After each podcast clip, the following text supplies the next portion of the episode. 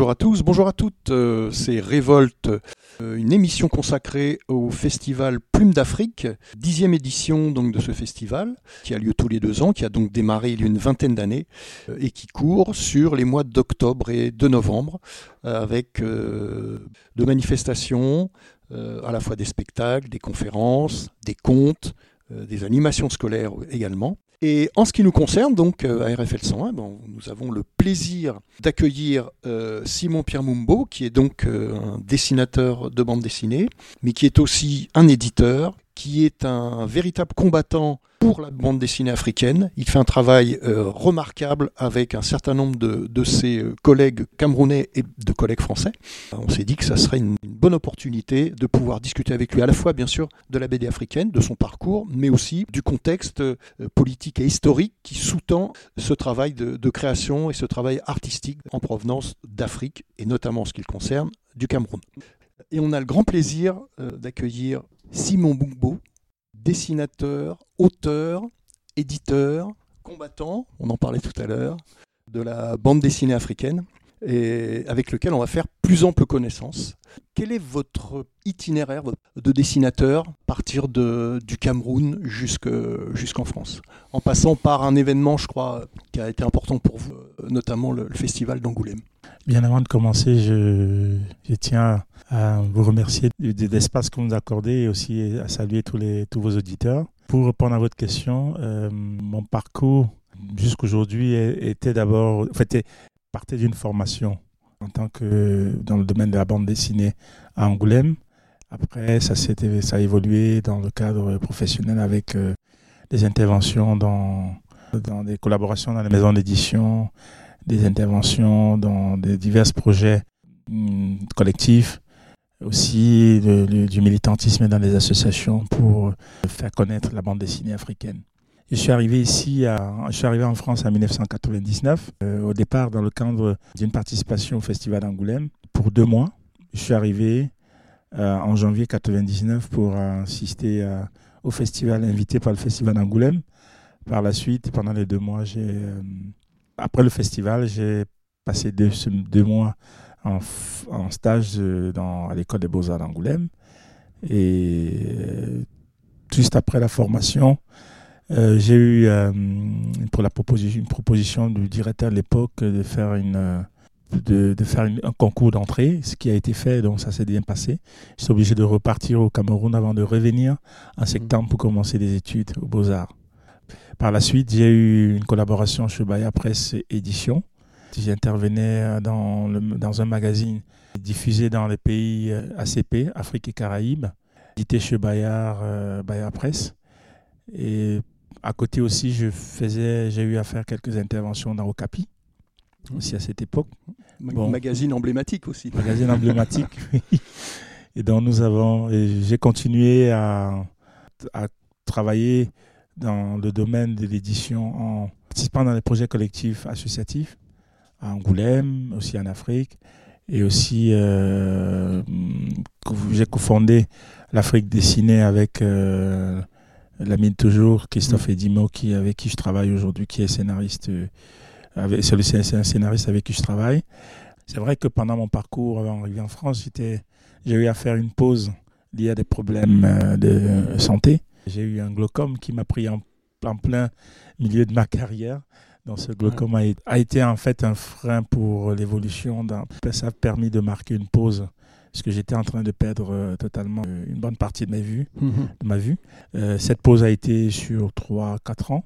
Par la suite, je suis revenu avec 20% de ma capacité visuelle ou avec l'envie vraiment de, de, continuer mon, mon, parcours d'auteur. Et donc, c'est ce qui s'est passé.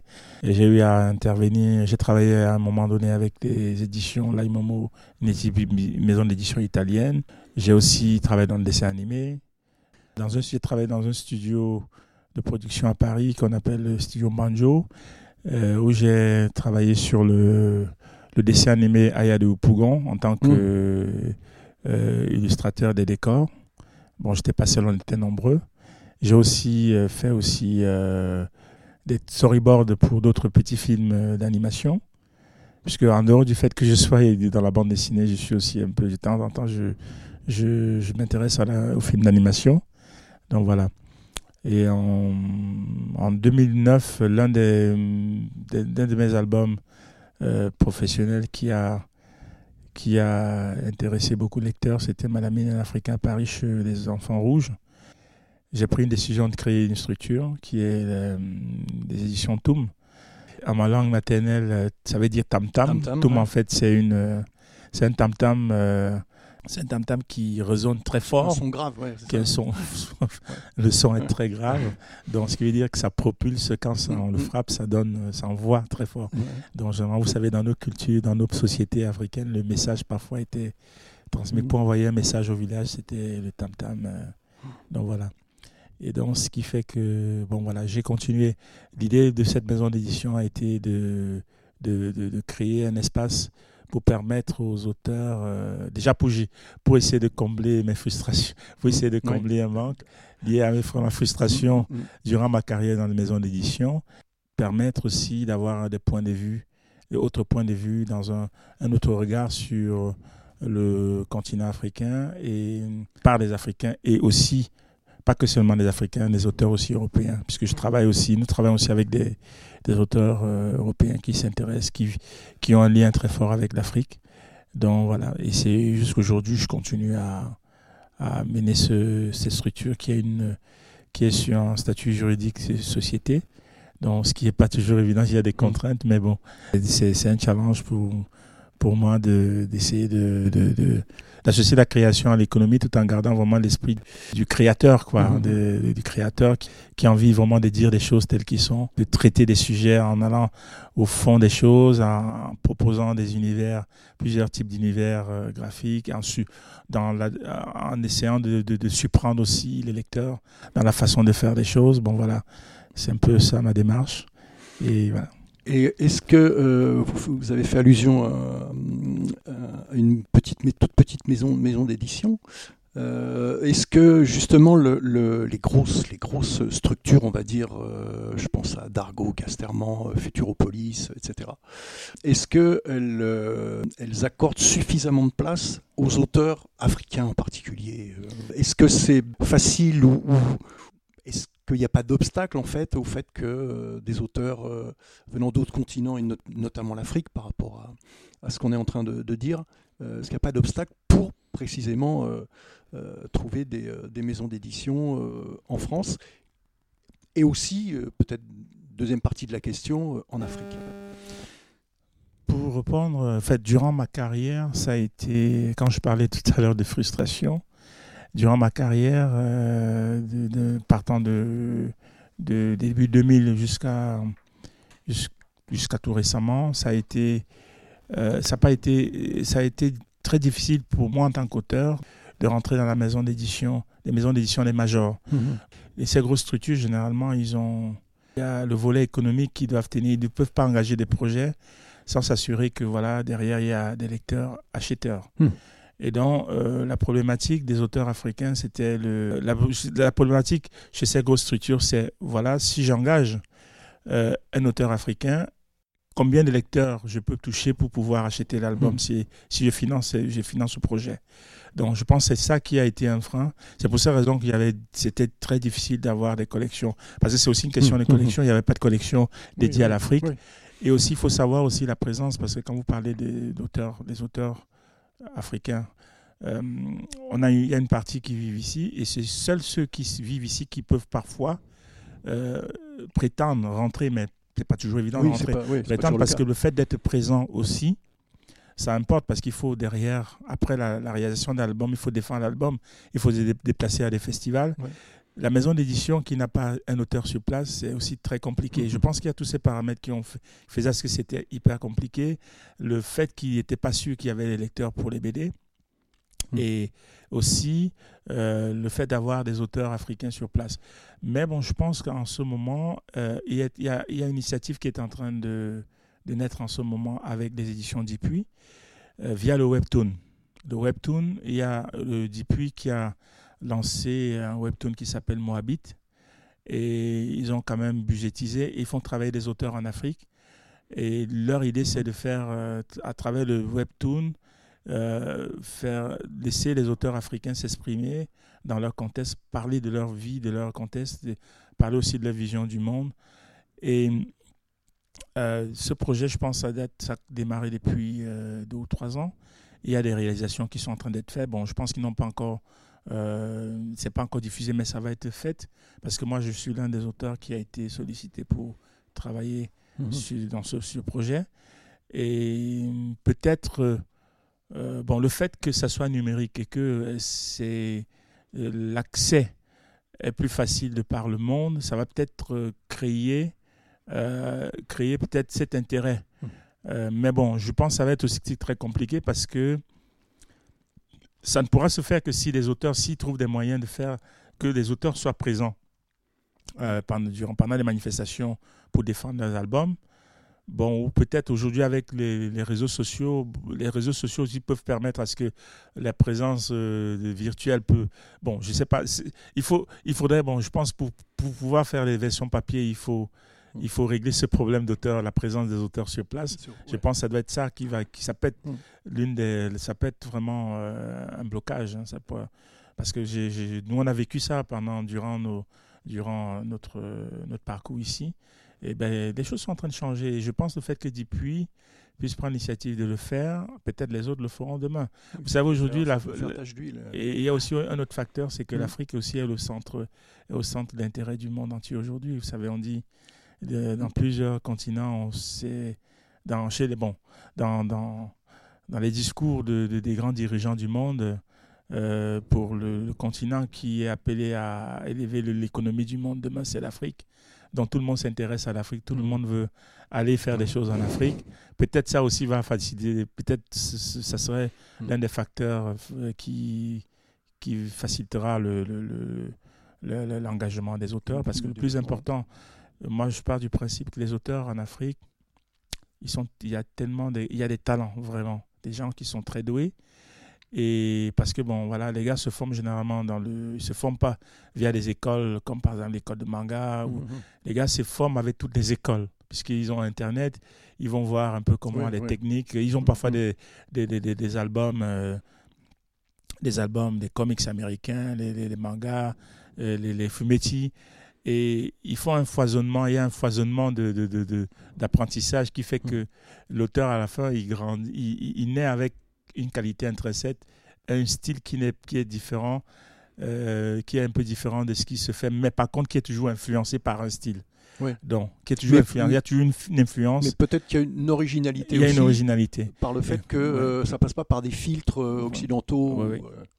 Et, donc, il y a ça, et, les, gars, les gars sont vraiment mm. doués, mais ils ont besoin aussi, parce que la plupart, c'est des pères de famille, ils ont besoin de, de, de, comment on appelle, de, de, de, oui, s'ils veulent vivre de leur travail. De vivre de leur travail.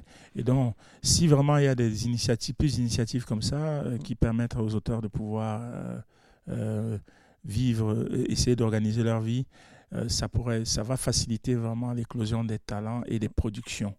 Donc, Maintenant, il y a aussi le facteur, il y a un facteur, facteur au niveau, le facteur au niveau de l'économie. Parce que le problème maintenant aussi dans le continent, c'est la circulation du livre. Les, livres mm. ne circulent pas.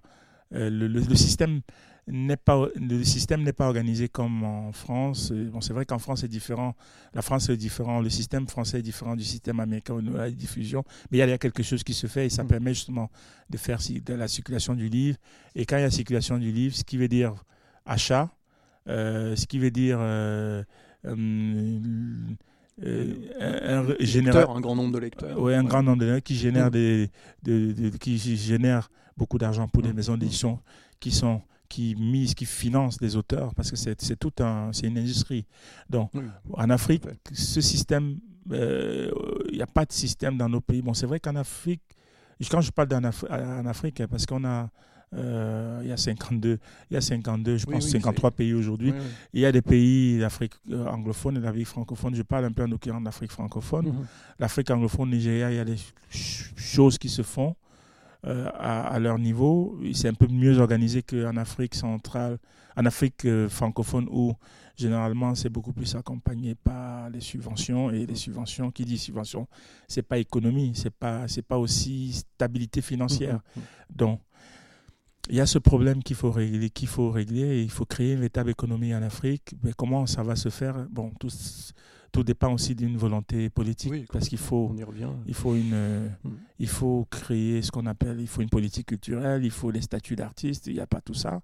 Donc, euh, je pense que quand on va, si le jour qu'on arrivera à ce niveau, ça va justement permettre, ça pourra permettre au métier de pouvoir s'installer et euh, dans le continent. Il est vraiment indispensable que ça puisse exister pour éviter que les auteurs euh, abandonnent, parce que le problème, c'est que quand les auteurs, un auteur ne vit pas de, de son travail, il a tendance à abandonner euh, le, son métier pour aller faire autre chose, pour vivre, parce qu'il a derrière une famille à, nourrir. Et, quel, aujourd'hui, par exemple, un, auteur euh, de, BD donc africain qui est en Afrique, quel, support il a à sa disposition pour, pour diffuser son, son travail? Il y, a, il y a eu un, il y a le Internet, hein, parce qu'il y a eu une période où beaucoup diffusaient par Internet, par le système Internet. Bon, moi, je vous avoue, je ne maîtrise pas l'économie, mais je sais qu'ils diffusaient. Mais si ça générait vraiment beaucoup d'argent, je pense que ça aurait pu se développer. Mais aujourd'hui, il y a le webtoon qui arrive, hein, parce qu'il y a aussi mmh. euh, des, des, gens qui, qui, font des choses au Nigeria. Et au Cameroun, euh, au Cameroun, il y a une. Parce que moi, je suis camerounais. Au Cameroun, il y a une structure Zebra Comics qui, qui a lancé son webtoon. Je pense aussi qu'ils qu doivent avoir un partenariat avec Dupuis. Euh, bon, c'est des choses qui sont en gestation et on va laisser, on va, on va voir comment ça va donner euh, dans le futur parce que il faut vraiment qu'il y ait ce type d'initiative pour pouvoir permettre à ce qu'il y ait il y a de quoi euh, pour que les auteurs puissent en vivre. La bande dessinée, comme on appelle en, format papier, un peu cartonné comme ça se fait en France, c'est quasiment inaccessible, puisque d'une question de pouvoir d'achat aussi. Bien sûr, parce qu'un album ici qui a 15 euros, c'est 10 000 francs CFA. Hum. Un parent peut faire, euh, avec ces 10 000 francs, il, euh, déjà le salaire est très peu, il, il préfère aller acheter à manger, bien sûr. nourrir sa famille que d'acheter un contenu culturel. Voilà, c'est pas l'album qui sera prioritaire. C'est pas l'album qui sera prioritaire. Moi, je, je, je, suis en, ce moment en réflexion pour. Bon, c'est vrai que je suis un peu bloqué par ça, par rapport à des, livres que j'édite, de les diffuser dans, dans, dans, dans, dans rien que la zone Afrique centrale. Euh, c'est pas évident parce qu'il faut que je trouve un système pour pour rendre accessible en fait. Pour rendre euh, accessible, parce que mes livres ils sont à 15 euros, 20 euros, mmh. c'est impossible de les vendre en Afrique. Et ma frustration est liée aussi au fait que, bon, est liée à ça, hein. fait que je, je, produis des livres, je parle de l'Afrique et que des, les Africains ne peuvent pas les, les, consommer, pourtant ça parle d'eux. C'est ça qui me torture. Ben, aussi, j'ai des contraintes économiques puisque je suis, bon, mmh. moi je, je, suis, je travaille moins avec des subventions, je travaille, j'essaye de, de, de trouver euh, d'avoir de, travailler un peu le côté autonomie de la maison d'édition, pour autonomie économique pour que la maison mhm. d'édition puisse euh, puisse perdurer. Donc voilà. Vous parliez, vous faisiez référence tout à l'heure à Aya, donc une série de, de BD. Donc, euh, je crois que vous avez participé donc au, niveau des, des, films d'animation qui ont été. je pense qu'il y a beaucoup beaucoup de, de, gens en France qui connaissent bien sûr cette série. Hmm. Elle est plutôt bien mise en valeur dans les, euh, dans les, chez les libraires, on va dire. Mhm. Euh, est-ce, est que, sans, sans, porter aucun jugement sur la qualité de cette série, bien sûr, hein, est-ce que ça pas un petit peu tendance à, comment dire, à écraser les autres, euh, les autres séries ou les autres albums et donc les autres dessinateurs et scénaristes, à votre avis? Non, en fait, moi je vois ça autrement. Et le fait que déjà, un personnage africain puisse intéresser les lecteurs en France, c'est déjà une très bonne chose. Ça ouvre aussi la porte à d'autres types de personnages type africain. Ça ouvre la porte à d'autres types de personnages qui mm. vont être proposés à l'édition dans le futur. Et moi, je pense qu'il faut voir ça de manière positive. Oui, oui, mais c'était pas une critique, hein, c'était. Euh, et, et d'ailleurs, le travail que fait Marguerite, il faut saluer parce que c'est quand même un succès de vente. Ce n'est pas rien de faire un album et le mettre sur le marché et qu'il y a des gens, qu'il y a un certain type de lecteurs qui s'intéressent. Bien avant cet album, il faut savoir que déjà même l'idée du personnage africain dans la société française, c'était très compliqué à placer. Et je tiens un grand coup de chapeau à ces éditeurs qui ont qui ont l'éditeur Johan Sfar avec Bayou qui a qui ont pris le risque là pour, pour, le coup. qui ont pris le risque de le faire, qui ont pris le risque, qui ont fait ça et qui ont réussi. Parce qu'il faut savoir si vous connaissez l'histoire de des Kirikou. Oui, bien sûr. Kirikou et la sorcière, le dessin animé. Le, Michel Oslo. Michel Oslo. beaucoup de gens ne connaissent pas ce qu'il a vécu au, je pense qu'il a peut-être dû raconter ça, ce qu'il a vécu au départ de ce film, parce qu'au départ, ce film n'était pas diffusé en France. Oui, oui, ça a été. Ça a été il y a eu des refus de catégorie parce que bon, très compliqué. Les gens disaient, mhm. oui, bon, est-ce qu'un personnage africain, est-ce qu'un enfant européen pourra vraiment s'identifier à, cette, euh, un personnage africain C'est ça, c'était ça la question. Mhm. Donc le fait que Ayade Yopougon vient et il n'y a pas seulement, elle n'a pas seulement fait Ayade Yopougon, il y a aussi Akissi qui est un personnage d'enfant de, qui marche. Donc, elle a trouvé, elle a vraiment trouvé le, le comment on appelle, elle a trouvé vraiment le, créneau pour le euh, créneau pour intéresser les lecteurs. Et j'ai dit c'est un avantage pour la BD africaine. Mm. Maintenant, il faut maintenant que derrière son travail, que aussi les autres mm. proposent, viennent, que les éditeurs aussi prennent, se disent bon voilà en fait nous, il n'y a plus de barrière. On va aussi prendre les risques de, proposer un personnage à la société française. Puisqu'il y a des Noirs en France, mhm. c'est important d'avoir aussi des personnages qui, auxquels mhm. des, lecteurs euh, français et africains peuvent s'identifier. Mhm. Donc, c'est aux autres aussi de proposer, de faire des choses. C'est aux maisons d'édition aussi de prendre le risque d'ouvrir.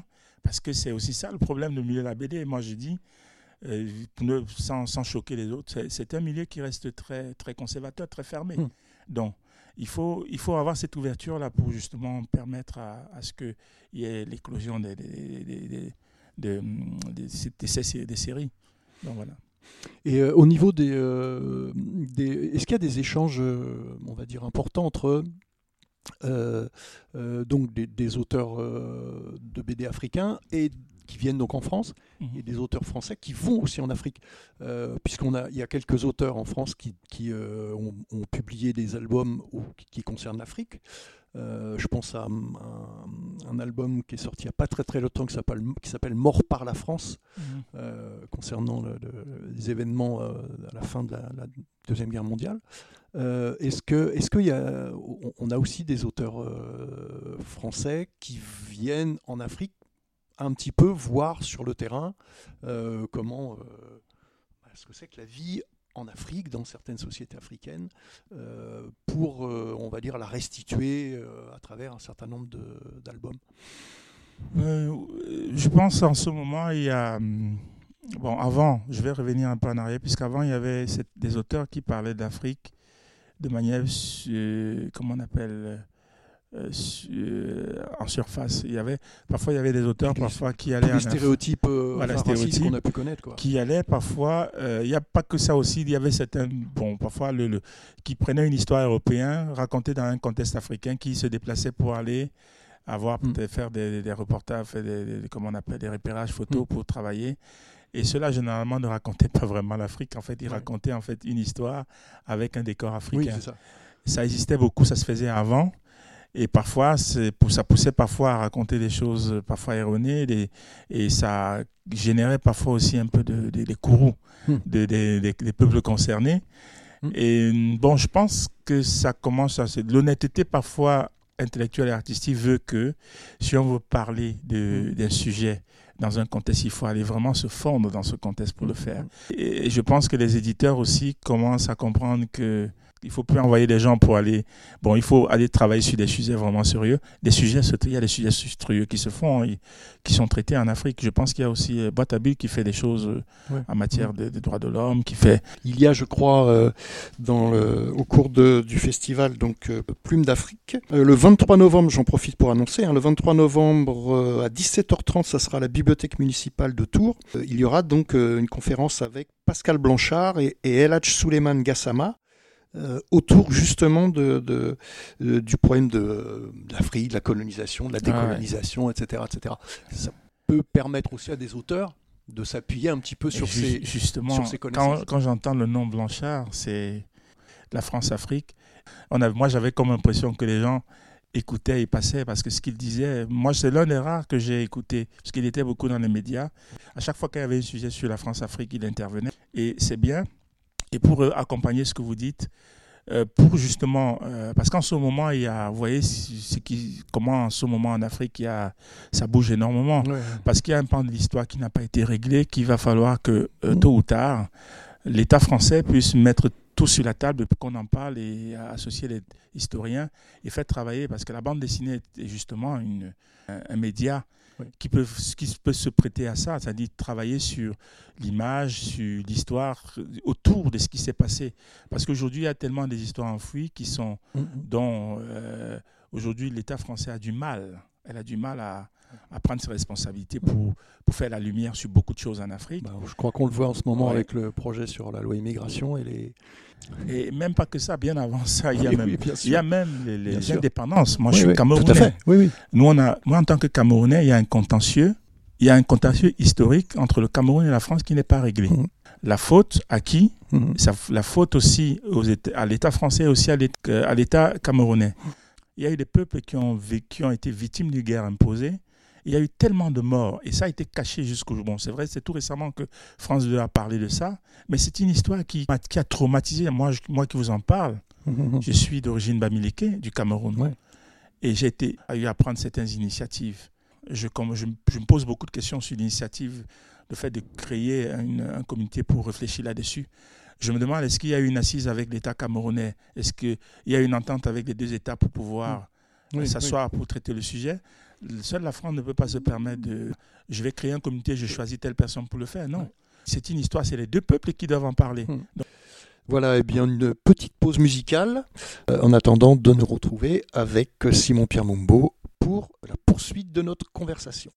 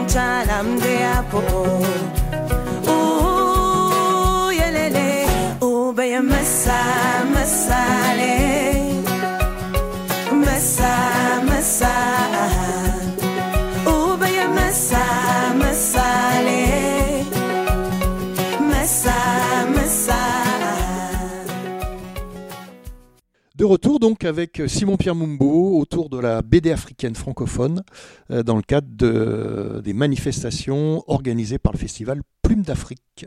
Euh, trois auteurs, euh, je les cite parce qu'ils ont joué un rôle important justement par rapport à l'histoire du Cameroun. Jacob Tatista, Manuel Domergue et Thomas Delton qui ont écrit un, bouquin, c'est une somme, hein, c'est volumineux, qui s'appelle Cameroun. édité la Coupe des découvertes. Exactement, une guerre cachée aux origines de la France-Afrique tant que cette histoire n'est pas mise sur la table, ça risque, et c'est pas bon, hein, ça risque demain déclencher autre chose. Il faut savoir une chose, c'est qu'à cette époque, quand il y a eu cette guerre qui a été imposée au Cameroun, c'est De Gaulle qui décide de traquer des indépendantistes qui veulent une réelle indépendance. Il n'avait pas d'armes, il mmh. demandait qu'une indépendance. Et c'est après un discours à, un, discours à l'ONU comment on appelle, de Oumniobé, qui était vraiment le, le, le leader de, la réelle indépendance au Cameroun. L'UPC, je crois. De l'UPC. Hein, L'Union des peuples du Cameroun. Et il rentre au Cameroun, dont euh, De Gaulle décide de le traquer jusqu'à jusqu'à le poursuivre dans les forêts. Et quand on le traque, il, euh, et ses compagnons, ils se retrouvent dans les forêts camerounaises. Et la solution qu'on a trouvée pour justement en finir avec le, ce parti, c'était d'aller déverser du, du napalm dans les villages. Mmh, mmh, mmh. Et il y a eu des morts et moi, j'ai dit, dans ma famille, il y a eu des morts. Et quand on a dénombre Mm. entre 400 000 et 1 million de morts, et à Mm. cette époque, le Cameroun était à 5 millions Ouais. d'habitants. C'est énorme comme proportion. C'est énorme comme proportion. Et donc, c'est une affaire. Et moi, j'ai comme l'impression que les politiques, fran- les politiques en France sont en train, peut-être ils savent, mais ils sont en train de traiter cette histoire à la légère. Mais c'est Ouais. quelque chose qui reste ancré. Parce qu'entre-temps, il y a eu euh, euh, le ceux, parce que c'est pas seulement la France, c'est avec aussi les supplétifs. Ça a été fait avec les supplétifs, c'est-à-dire Mhm. ceux qui n'ont jamais Oui, oui, voulu oui. la réelle indépendance au Cameroun, Mhm. qui ont participé, certains sont encore vivants. Bon, je peux comprendre qu'eux aussi ils ont participé au fait que cette affaire ne sorte pas, parce que ça va aussi les éclabousser. Parce que derrière cette histoire, il y a eu, Mhm. des, il y a eu des trucs terribles, des, des têtes coupées, des, des- des- mais c'est des choses, si on raconte, c'est- mais c'est des choses, mais c'est des sujets qu'on va, qu'il faut qu'on va traiter demain. Et il faudrait que. Il faut pas que, et, et il faut qu'il y ait une assise entre des historiens camerounais et des historiens honnêtes en. France pour s'asseoir pour parler de ça et de, de, de, de- parler de cette histoire pour qu'on a mais c'est la même chose quand et, et- et que, euh, après la guerre d'Algérie parce ça, que que dire. ouais. Ouais, ouais. la guerre d'Algérie jusqu'aujourd'hui euh, il y a un contentieux c'est pas encore c'est pas encore totalement réglé Mhm. Mais il faut à un moment donné parce que pour les nouvelles générations il y a ce besoin là Mhm. parce qu'il faut pas que les générations évoluent se regardent en chaîne faïence parce qu'il y a il y a cette histoire qui qui, qui, qui est là mais est-ce que ces politiciens aujourd'hui sont en capacité de pouvoir régler cela? Est-ce qu'ils ont la capacité? Moi, c'est et pas une insulte, hein. Est-ce qu'ils ont vraiment la volonté? Mhm. Ou qu'est-ce qu'ils ont peur Ils ont peur de quoi? Ils ont peur. Pourquoi Mhm. est-ce qu'ils veulent pas que ça soit réellement traité? Mhm. Parce que ce que Macron fait aujourd'hui, c'est la, pro- la promesse que la promesse. François Hollande, avant Macron, François Hollande était au Cameroun en 2000, euh, en 2000, je pense que c'était en 2017, non 2015. Il avait promis l'ouverture des archives. Oui. Ça n'a jamais été fait. Jamais. Mais ça, il y a Ouais. beaucoup de sujets, euh, euh, comment dire, euh, Mm. euh, liés autour des archives où il y a eu effectivement des promesses d'ouverture, etc. Mm. Et, et ça n'a pas été fait. jamais été fait. On est même aujourd'hui, dans certains domaines Mm. archivistiques, on est même sur la refermeture de certaines archives qui avaient été ouvertes et euh, au-delà de la loi de 50 ans, puisqu'en France, il y a cette loi de 50 ans. C'est une bombe à retardement Donc, ce qu'ils sont en train de faire. Complètement. Parce que ce qu'ils sont en train. Et moi, je pense qu'il faudrait qu'ils analysent ce qui s'est passé au Mali, ce qui se passe au Mali, Mhm. euh, dans, dans le Sahel. Mhm. Et parce que les gens s'étonnent, parce que c'est les politiques qui disent oui, euh, il y a un sentiment anti-français. Ça, moi, c'est ça, c'est des discours politiciens, ça, parce fait, que oui, oui. c'est, ils veulent pas dire réellement. hein. C'est pas contre, c'est contre l'attitude des politiciens De et certains hommes d'affaires oui, qui, qui, qui se comportent. Et il faut vraiment, il faut à un moment donné que qu'ils prennent conscience qu'il faut, il faut régler ces, ces, contentieux historiques. C'est pas des, c'est des choses qui peuvent, c'est, ça crée de la, de la frustration, de la haine. Moi, je vais vous expliquer un truc. Moi, je suis camerounais, dessinateur. Mon village actuel, c'est pas mon village d'origine. Moi, je suis issu d'une famille, euh, une famille qui s'est déplacée d'une zone à l'autre. Et je peux vous garantir, mon traumatisme, est-ce que j'ai j'ai su ça à l'âge de 24 ans quand je pars du Cameroun pour arriver en France? C'est là où j'ai compris que en fait, ma, toute ma famille a été déplacée de mon village. Parce que quand je retourne au Cameroun pour aller faire des rituels, euh, des rituels, euh, de- de- des, des rituels, des coutumes, parce que nous on appelle ça des coutumes, Oui, c'est nos oui, oui. religions. Moi, je suis attaché à ça. Mhm. Je suis obligé, je vais dans, euh, on me dit tu dois aller dans tel village pour aller parler aux ancêtres. Et je vais dans ce village-là, que je n'avais jamais su que c'était mon village. Et j'arrive, je rentre dans une. On me fait rentrer dans une bouche. Je dis, mais vous me parlez de village, c'est quoi Donc je vois par contre des, des, des, des, hum, maisons qui sont, qui sont totalement. euh, euh, en fait, qui sont, qui, qui sont détruites, en, fait. Dans, des, dans, la, dans la forêt, je vois des, Vous voyez des maisons. Je Mm. pose la question, mais moi, je ruines, comprends pas. euh, Des, ouais, ruines, en ouais. quelque sorte. Je, dis, je pose la question, mais je ne comprends pas. Euh, euh, pourquoi euh, le tel oncle a été enterré ici On me dit non, non, non, ici c'était le village de tes parents. Ce village a été bombardé par l'armée, par la, la- la- la- L'aviation française, l'aviation par le napalm. Et ici, tu as eu tel oncle, telle tante, tel autre. On me raconte comment ça s'est passé. C'est-à-dire, le napalm était, on avait déversé le napalm, tous les habitants et ceux qui n'avaient pas réussi à aller s'abriter dans les, dans les forêts ont péri, même avec des animaux, Mhm. tout, tout. Il n'y avait eu rien. Et quand je vois ça. Ah. Ça veut, dire, qu'il y, a, donc encore des témoins aussi. Il y a encore des témoins. Sauf que ces témoins, ils ne vont pas non plus vivre jusqu'à. Euh, il y a des témoins. il y de travailler sur cette question. C'est vraiment urgent. Et il est temps, il est vraiment, c'est important de parler de ça. Parce que si, comme je dis, si vraiment ce n'est pas fait, l'idée, les faits qui sont en train de refermer par panique, c'est une faute, je dirais même pas une erreur, c'est une faute de faire ça. Et les gens ont besoin de sortir. C'est ça qui va peser. Parce que il faut savoir une chose, les familles, ça se raconte dans les familles aujourd'hui, les enfants grandissent avec, il y a, il y a, il y a, il y a, les gens se posent des questions, mais pourquoi c'est arrivé ça? Pourquoi on n'a jamais su ça? Parce que ce travail après cela, on a fait un travail de... de, moi, moi c'est pour ça que moi j'ai toujours cette phrase, j'ai dit, mon histoire me l'a volé aussi. Parce que, Mais est-ce que justement, en vous, entendant, euh, est-ce qu'il n'y a pas un, un, vrai sujet de, de bande dessinée justement autour, autour de ces événements. oui, euh, euh, je peux appel à la fois aux, comment dire, aux connaissances historiques et puis aux, témoignages et au vécu, par exemple euh, le vôtre. Je voulais pas. Ça ferait un sujet qui, qui, qui serait qui compléterait le, dernier album Colonel Toutouk sur la France-Afrique.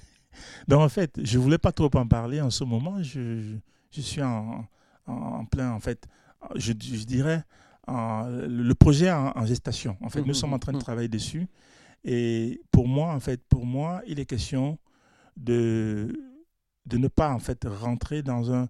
En fait, euh, après l'annonce d'Emmanuel Macron de constituer une, une équipe pour euh, de constituer une équipe pour faire la lumière sur cette histoire. J'ai d'ailleurs trouvé la démarche un tout petit peu bizarre, je dirais pas malhonnête, peut-être c'est, honnête de sa part. Je me suis dit, mais il le fait, est-ce que c'est pas de manière unilatérale? Est-ce qu'il le fait pas? Est-ce que ça va pas être orienté? Je me suis posé des questions. Hmm. Je me suis dit, bon, que de me poser des questions, je vais me calmer, je vais essayer de regrouper quelques personnes, des personnes qui sont historiens, des amis. On va essayer de travailler là-dessus. On a hmm. commencé hmm. à, travailler là-dessus. C'est pas encore, le projet n'est pas totalement, euh, le en fait, le projet est en écriture. On n'a pas commencé à, dessiner, mais c'est en écriture parce qu'il est question vraiment de, de travailler euh, de travail. On n'a pas de moyens. Hein. Il est question pour nous de travailler avec, des, euh, de la, avec ce qu'on connaît, mais aussi d'aller recueillir des témoignages pour les mettre dans des scènes parce que hmm. c'est important aussi de raconter, de mettre, en, de mettre en scène des vécus de, des hmm. populations. Donc, et puis c'est associé, c'est associé aussi la population à ce travail justement de d'écriture de, de, ces événements? Donc on est en train de le faire. C'est vrai qu'on n'a pas de moyens. Et d'ailleurs, j'ai pas envie d'aller demander des sous parce que c'est que j'ai suivi que ils ont mis, euh, ils ont mis, il y a un budget qui a été mis en place pour plus d'une trentaine. Bon, c'est pas pour. Je ne veux pas. En fait, ma crainte, puisque je connais le réseau, le milieu, le, moi j'appelle ça la France Afrique culturelle d'habitude. Quand on, il y a l'argent, quand on met l'argent à disposition, euh, à vos dispositions pour faire quelque chose, euh, c'est aussi parfois un moyen de, pression, de vous empêcher d'aller d'aller vraiment au-delà de ce que de, ce qu'il faut quoi en quelque sorte. Donc moi je me méfie beaucoup de ça. J'espère que bon c'est par contre c'est un projet très lourd. Les gens seront certains pourront c'est une bonne chose que d'autres personnes travaillent là-dessus, mais je vais on a commencé à travailler c'est notre vision notre, nos, nos, nos, travaux sur le terrain, nos recherches. Bon, après, bon, on verra ce que, on verra euh, et c'est important d'avoir même plusieurs BD ou bien plusieurs livres qui vont sortir. Il y a des livres qui sont sortis dessus, hein, euh, pour justement essayer de, de, de voir, d'étendre un peu les, situations. Parce qu'il n'y a pas seulement que, que, que, dans, dans, le pays Bamileke qui a eu ça, il y a eu aussi dans, dans, le Sanaga maritime au Cameroun. Oui, bien sûr. Et il, y a eu des, il, y a, eu des trucs. il y a des, il y a des familles, des familles jusqu'aujourd'hui qui sont perturbées par cette histoire. Moi, personnellement, je suis, je suis perturbé quand je vais faire des coutumes. Je mhm. suis obligé d'aller euh, d'aller dans la brousse, d'aller d'aller faire. Il faut que je, je, je, trouve des personnes que je paye pour débroussailler, pour que je rentre dans la brousse, dans le mhm. village, pour aller faire, pour aller faire des rituels. Ça veut dire que 70 ans plus tard, c'est ça marque encore, le, territoire et le paysage quand même. Ça marque. Et évidemment les gens. Oh ben, on, a, on en a terminé avec euh, cette émission. On pourrait euh, pourrait durer des heures. Hein. Mais, euh, euh, mais si ce projet avance, puis on souhaite vraiment qu'il avance, on, pourra refaire, euh, se retrouver donc sur RFL pour faire un petit peu le point de, cette avancée-là sur, le, sur le, Cameroun.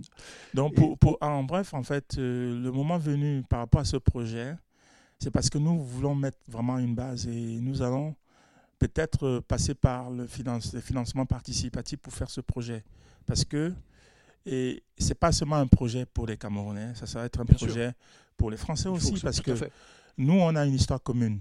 Il ne faut pas d'un seul coup, il ne faut pas que continuer à laisser des personnes euh, avec des intentions, je ne sais pas, euh, je ne sais pas comment le qualifier, continuer à manipuler, à manipuler Mhm. l'histoire comme ça. C'est notre histoire à nous, commun. Ça peut être douloureux, euh, c'est douloureux, mais c'est ça qui va permettre de se regarder, de se dire, tiens, il y a eu ça, plus jamais ça. Ouais. Parce que euh, je vais vous expliquer une chose, et ce que j'ai aussi compris, c'est que quand on occulte cette affaire, parce que c'est aussi, c'est parfois la volonté politique, généralement, d'occulter ces affaires parfois très sensibles, c'est toujours dans le but de se dire demain, je vais avoir la liberté d'aller me permettre d'aller commettre encore des gaffes. C'est un peu ça, parce Oui, que si sûr, les, ces histoires sont connues, vous allez voir, oh, comme ces politiques qui prennent des décisions, d'aller faire par exemple la guerre en Libye, Mm. qui va créer, qui va générer, Oui, oui, qui va créer, qui va totalement déstabiliser une, toute une région. tout à fait. Que Vous voyez, la, guerre du Sahel, c'est les sûr. conséquences de, de la, la guerre en Libye. Sûr. Si vraiment ces, ces guerres qui ont été menées en Afrique de manière illégale, parce que le Cameroun c'est une guerre illégale, il faut Bien le sûr, dire, ouais. parce qu'à l'époque, le, le- le- nous étions, nous étions pas, su- nous étions pas, le, le Cameroun n'était pas une colonie française, c'était sur protectorat. Et fait. donc, Depuis a- la, la fin de la guerre de 14. voilà. Et donc, la guerre a été faite de manière illégale, et c'est des choses qu'il faut, il faut le dire avec force aujourd'hui. Le fait de s'asseoir, de se dire, oui, ta façon de, de- raconter l'histoire, non, non, ça s'est plutôt passé comme ça. Après, on trouve un terrain d'entente, on s'assoit, on dit, voilà, comme ça pour que demain, on puisse protéger les, les générations futures. On est appelé à vivre sur cette terre ensemble et, éviter de se regarder en chaîne de faïence parce que c'est, c'est- ces histoires douloureuses, ça crée vraiment Hmm. justement des, des, des méfiants, des suspicions. Et, et voilà, euh, aujourd'hui, ça, ça, ça, c'est même en train de créer. De, de- Et moi, je ne sais pas ce que ça va. donner. Moi, j'ai des amis français. Et moi, j'aime quand je pars au Cameroun avec mes amis français qui se sentent chez eux. Je ne veux pas que, par exemple, un Camerounais qui a eu un vécu, qui traîne ça en lui, se permet d'insulter cet ami, Mhm. cet ami sans savoir que cet ami, quand même, n'épouse pas parfois la démarche de- de- de- de- des dirigeants de son pays. Bien sûr. Voilà. C'est pour essayer de- d'éviter cet amalgame Bien aussi. sûr. Je vous remercie beaucoup de tout ça. Euh, on était autour du festival Plume d'Afrique, bien sûr, et pour parler de la bande dessinée africaine, mais aussi de tout le contexte historique, politique. Voilà, donc vous étiez euh, à l'écoute d'RFL 101, émission Révolte consacrée à la bande dessinée africaine francophone, donc dans le cadre du festival Plume d'Afrique, donc euh, octobre-novembre euh, 2023, dixième édition. Euh, et on vous dit à la prochaine fois, bien sûr. Au revoir à tous.